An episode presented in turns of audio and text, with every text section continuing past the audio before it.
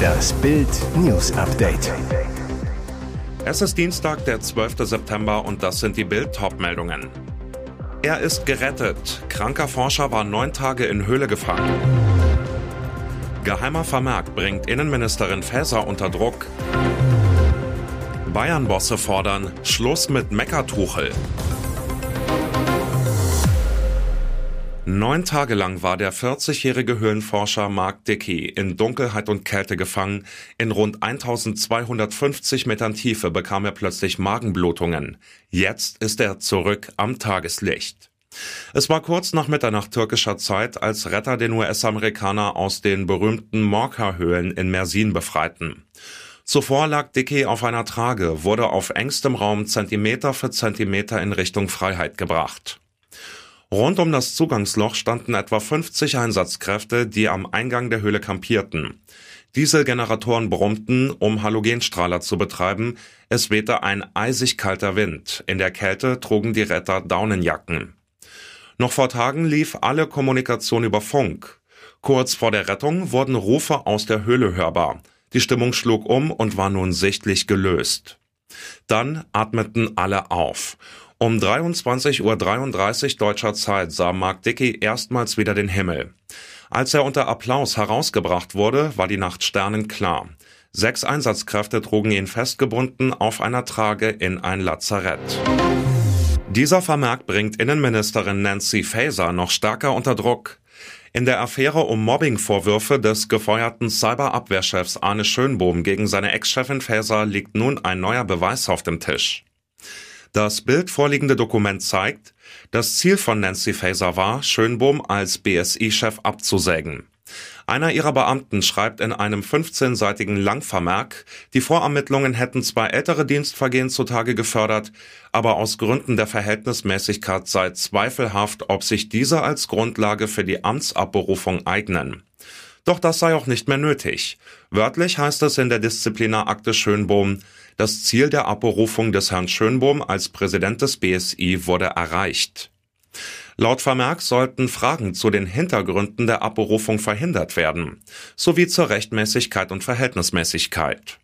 Ein Sprecher des Innenministeriums betonte am Montagabend auf Bildanfrage, die disziplinarrechtliche Prüfung, um die Herr Schönbohm selbst gebeten hat, ist ordnungsgemäß und gründlich gelaufen. Nach dem Transferdesaster am Deadline Day gab es noch Gesprächsbedarf beim FC Bayern. Vergangene Woche gab es ein Geheimtreffen der Bosse mit Trainer Thomas Tuchel. Wie die TZ berichtet, war das Meeting von beiden Seiten dringend erwünscht.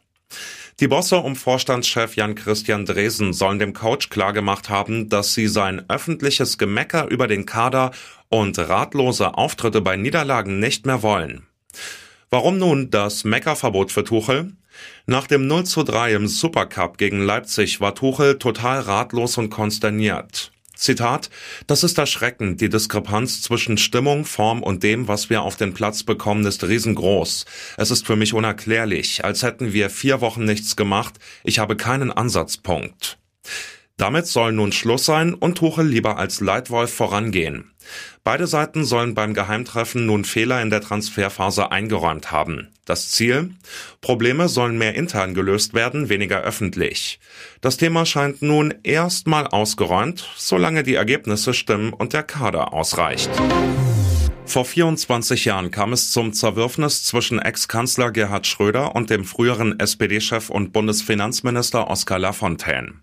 Jetzt kam es offenbar zur Versöhnung. Wie der Stern berichtet, kamen die beiden im Mai bei einem Geheimtreffen in Lafontaines Haus im Saarland zu einem fünfstündigen Gespräch zusammen. Bei dem bislang vertraulich gebliebenen Treffen im Frühsommer waren Vertrauten zufolge auch die Ehefrauen der beiden früheren Intimfeinde Sojon Schröder-Kim und Sarah Wagenknecht anwesend. Schröder und Lafontaine zogen sich demnach zeitweise zurück, um unter vier Augen ihre Geschichte und ihr Zerwürfnis aufzuarbeiten. Auch aktuelle Fragen seien zur Sprache gekommen, heißt es. Schröder und Lafontaine hätten seitdem auch wieder telefoniert. Der Bruch zwischen dem damaligen Kanzler Schröder und seinem Finanzminister Lafontaine 1999 schlug hohe Wellen in der politischen Landschaft. Eine Aussöhnung erschien bislang undenkbar. Lafontaine wird am Samstag 80 Jahre alt. Schröder verfasste jetzt für den Stern eine Glückwunschbotschaft an ihn. Einer der heißesten Männer der Welt ist vom Markt. Captain America Chris Evans hat Netflix Warrior Nun Alba Baptista geheiratet. Seit Ende 2021 sind die beiden angeblich ein Paar. Öffentlich machte Evans seine Liebe allerdings erst jetzt im Januar. Nun die Hochzeit und die lief ganz heimlich ab.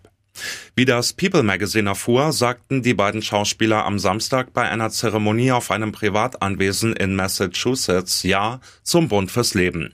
Die Location liegt in der Nähe von Chris Heimatstadt Boston. Damit alles geheim blieb, wurden die Handys der Gäste eingesammelt. Und alle, egal ob Familienmitglied oder Superstar, mussten eine Verschwiegenheitsvereinbarung unterzeichnen. Auch wenn alles super intim und geheimer blieb, Freunde von Marvel-Held Evans waren natürlich eingeladen. Unter anderem feierten Thor-Star Chris Hemsworth, Iron Man Robert Downey Jr. und Hawkeye Jeremy Renner mit. Darüber hinaus wurden laut People auch John Krasinski und seine Frau Emily Blunt in der Nähe von Boston gesehen. Auch sie sollen Hochzeitsgäste gewesen sein. Und jetzt weitere wichtige Meldungen des Tages vom Bild Newsdesk. Diese Umfrage sorgt bei CDU-Chef Friedrich Merz und Bayern-Regent Markus Söder für Zähneknirschen. NRW-Ministerpräsident Hendrik Wüst konnte sich im INSA Politiker-Ranking nach oben kämpfen, Markus Söder von Platz 2 stoßen und so seine beiden Hauptkontrahenten in der Schlacht um die Unionskanzlerkandidatur bei der Beliebtheit abhängen. Wüst Wumms Beliebter ist nur Verteidigungsminister Boris Pistorius, der Platz 1 seit seiner Amtseinführung verteidigen kann. Markus Söder muss einen Platz einbüßen, rutscht auf Platz 3 ab. Besonders bitter ist es für den CDU-Parteichef. Merz schlittert im aktuellen Ranking von Platz 8 auf Platz 14 in der Beliebtheit. Brisant, der Chef der Freien Wähler und stellvertretende Bayern-Ministerpräsident Hubert Aiwanger schaffte es erstmals ins Politiker-Ranking, nachdem er im Mittelpunkt des Flugblattskandals stand, offenbar nicht zu seinem Nachteil Platz 17. Damit hängt der Bayern-Politiker Bundesinnenministerin Nancy Faeser, AfD-Co-Chef Tino Kropalla und Linke-Chefin Janine Wissler ab. Bemerkenswert, einen großen Sprung nach vorn macht Bundeskanzler Olaf Scholz. Er steigt von Platz 10 auf Platz 6. Flutkatastrophe in Libyen. Im Osten des nordafrikanischen Landes ist es infolge von Sturmtief Daniel zu starken Überschwemmungen gekommen.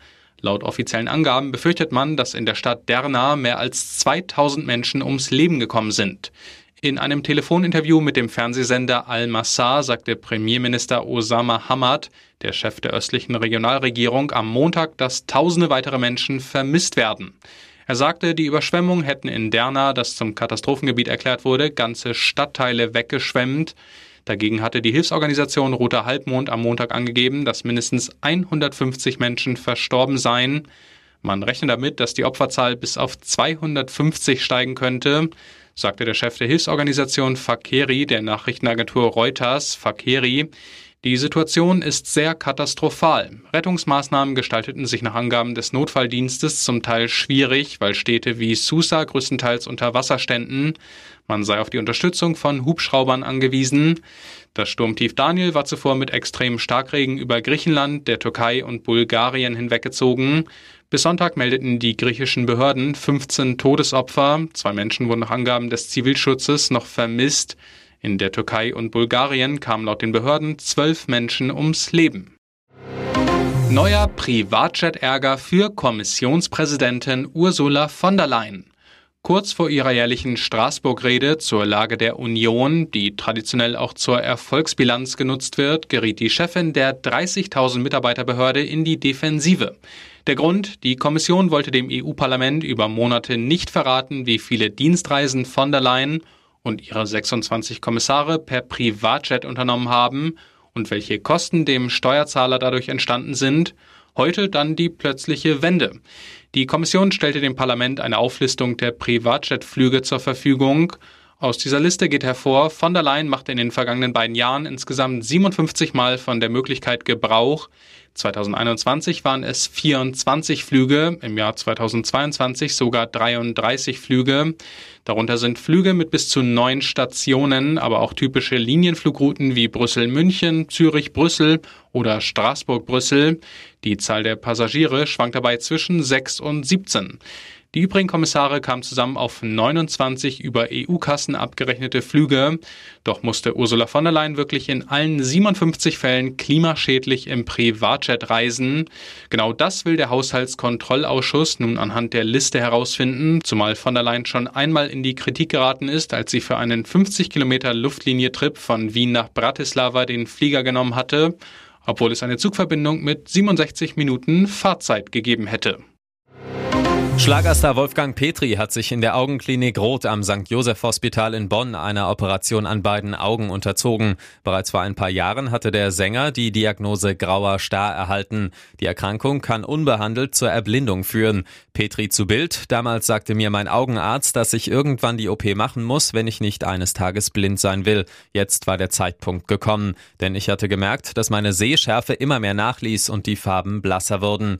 Der graue Star ist eine Augenerkrankung, bei der der sich die Augenlinsen schleichend eintrüben und somit die Sehkraft verschleiern. Vor allem Feinheiten können nicht mehr klar erkannt werden.